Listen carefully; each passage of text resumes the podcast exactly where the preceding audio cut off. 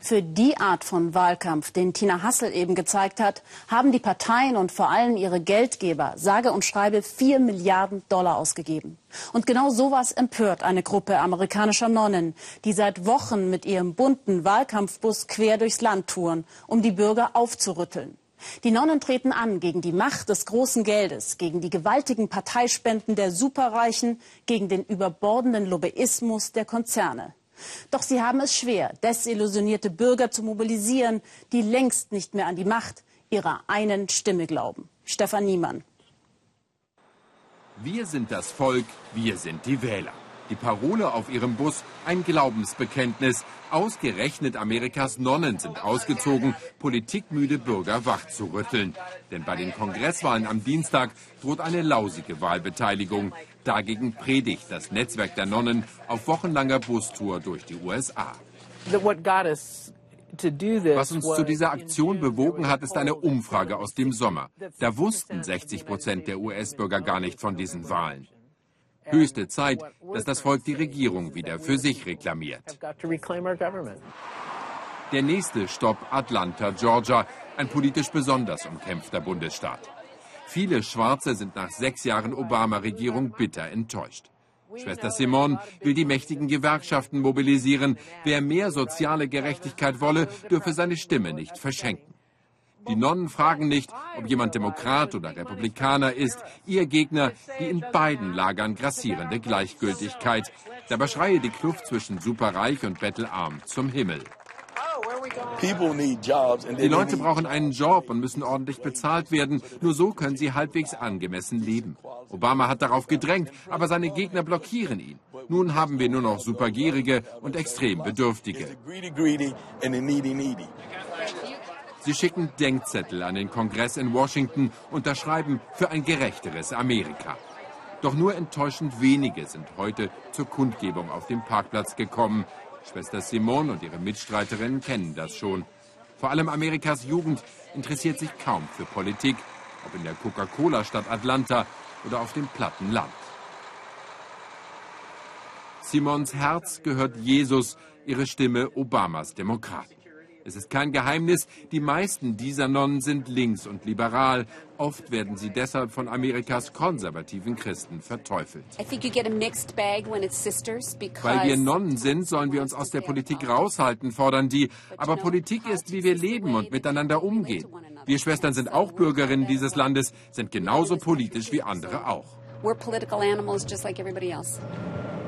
Wo immer sie hinkommen, die Nonnen kritisieren den giftigen Einfluss des großen Geldes, millionenschwere Wahlkampfspenden. Die Reichen versuchen mit ihrem Geld die Politik zu kontrollieren.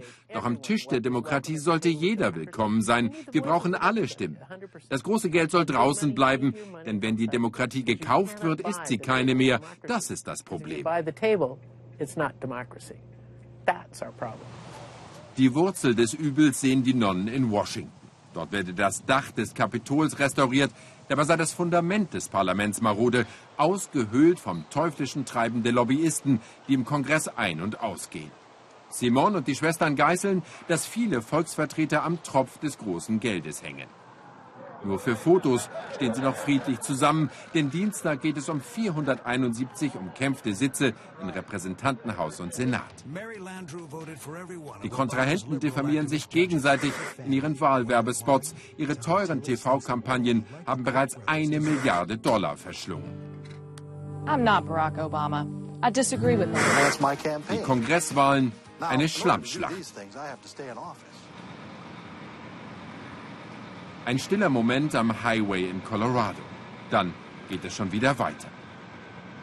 Kurz vorm Wahltag drängen sich die Termine. Schwester Simon und ihre tapferen Mitstreiterinnen fühlen sich inzwischen wie eine übermüdete Rockband auf Tournee. In den ersten drei Wochen hing hier ein Schild im Bus, da stand das aktuelle Datum drauf, der Wochentag und die Stadt, in die wir fuhren. Vor dem Aussteigen haben wir da immer drauf geguckt, weil wir mitunter nicht mehr wussten, wo wir waren. Noch ein gesichtsloser Parkplatz. Hier warten Latinos auf die Nonnen, darunter viele Illegale aus Mexiko. Schwester Simon weiß um die Sorgen und Nöte dieser Menschen. Die große Reform der Einwanderungsgesetze war im Kongress kläglich gescheitert. Erschütternde Berichte von Polizeiwillkür und Deportation. Simon beklagt die ausländerfeindliche Haltung vieler Republikaner im Wahlkampf besonders aufgeheizt. Auch Joe Biden predigt Solidarität und soziale Gerechtigkeit. Der Vizepräsident ist im umkämpften Iowa Ehrengast der Nonnen. Obamas Stellvertreter macht sich stark für Amerikas Mittelschicht. Es gibt keinen Grund, warum bei uns Menschen trotz 40 Wochenstunden harter Arbeit immer noch unter der Armutsgrenze liegen. Das darf nicht sein in Amerika. Mitsprache und Schutz auch für sozial Schwache im Land. Dafür kämpfen die noch. Schwester Simon bekommt die neuesten Umfragen aufs Mobiltelefon. Demokraten und Republikaner liegen in etlichen Staaten Kopf an Kopf. In 58 Stunden schließt das letzte Wahllokal. Bis dahin predigen die Nonnen, was sie als elftes Gebot sehen. Du sollst deine Stimme nicht verschwenden.